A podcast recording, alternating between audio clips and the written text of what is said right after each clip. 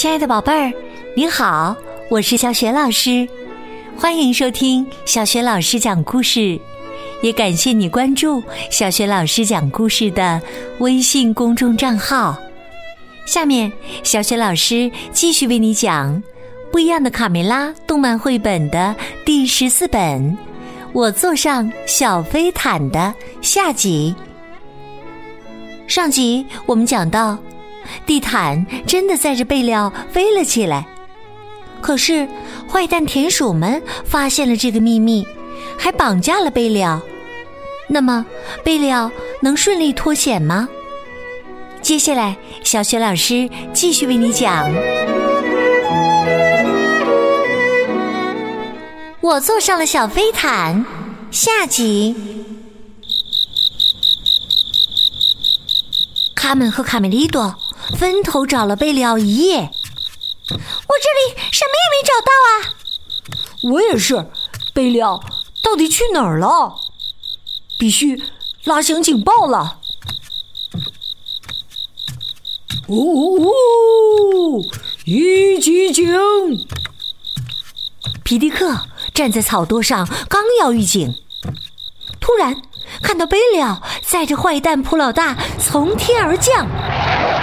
普老大手里拿着一把叉子，大声叫喊：“进攻！”皮迪克紧急召唤大家：“不好了，全体回屋！回屋啊！”普老大怒目圆睁：“我要把你们一网打尽！所有的鸡蛋，所有的小鸡！”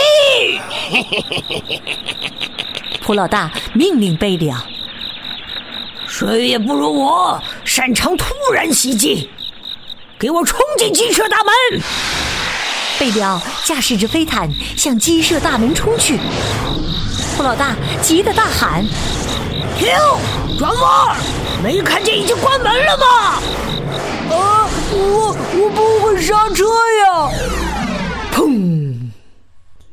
哎呦！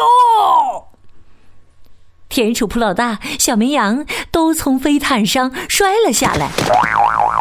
藏在石柱后面的卡梅利多对贝利奥说：“快到这儿来，贝利奥！”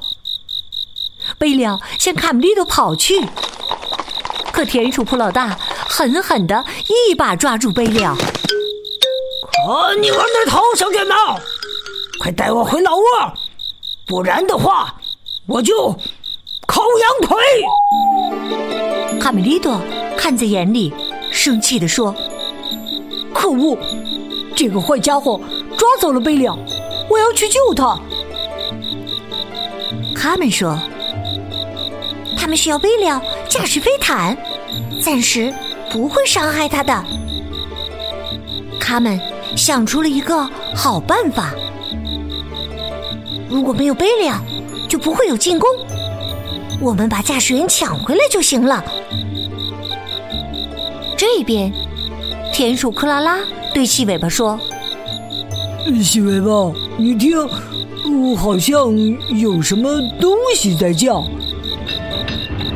细尾巴说：“哎呀，是你的肚子在叫，傻瓜！到午餐时间了，好好站岗。”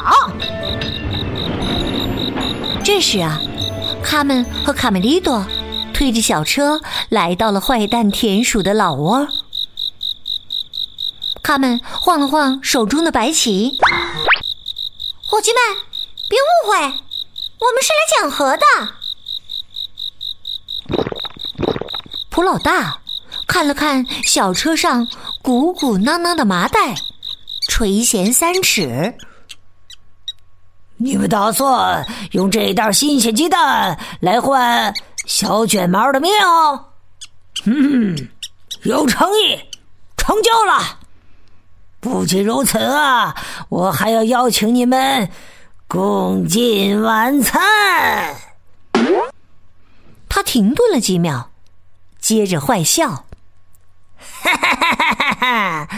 不好意思啦，你们也是我的烧烤晚餐。”坏蛋田鼠说完，就扑了上去。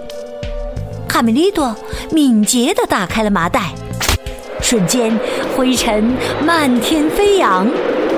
三个小伙伴赶紧趁乱逃了出去。上当了！抓住他们！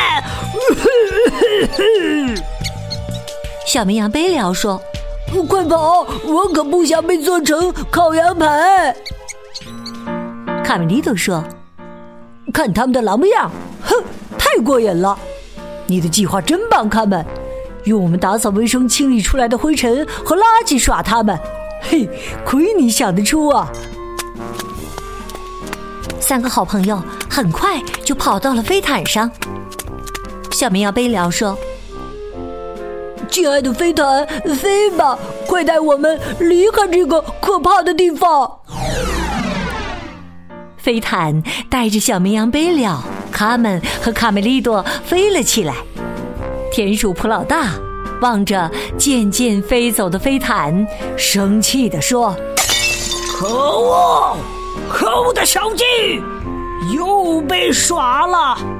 我的晚餐飞了！”飞毯把三个小伙伴带到了安全地带。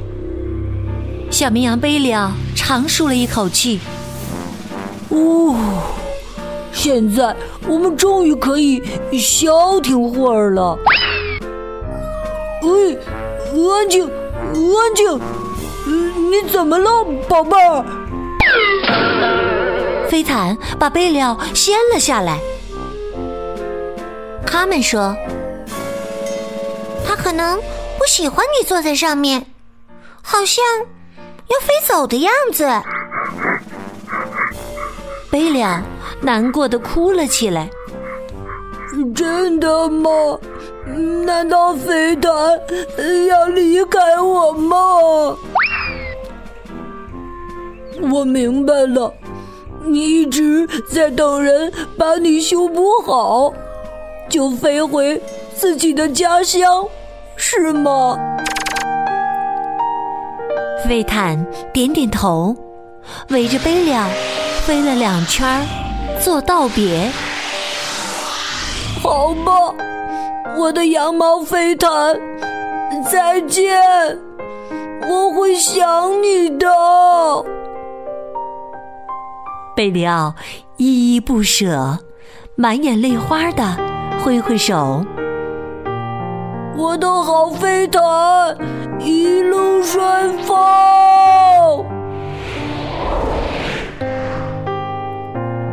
他们说：“贝辽，别难过，我肯定飞毯永远都不会忘记你的。是你的羊毛让它能重新飞起来。”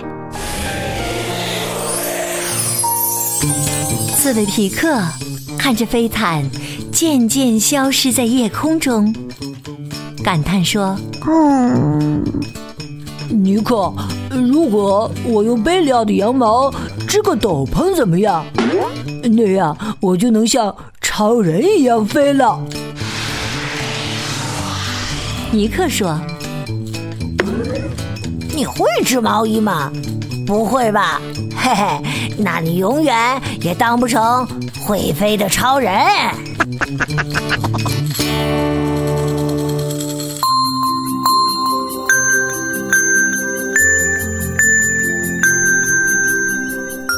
爱的宝贝儿，刚刚你听到的是小雪老师为你讲的绘本故事《不一样的卡梅拉》动漫绘本的第十四本《我坐上了小飞毯》的下集。宝贝儿，在这集当中，他们想出了一个什么好办法，打败了田鼠们？如果你知道问题的答案，欢迎你通过微信告诉小雪老师和其他的小伙伴。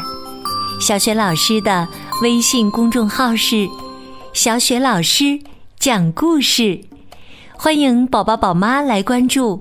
不仅可以阅读到小雪老师原创的教育文章，同时宝贝也可以每天第一时间听到小雪老师更新的绘本故事，还可以参加小雪老师组织的有关童书绘本的推荐和阅读分享活动。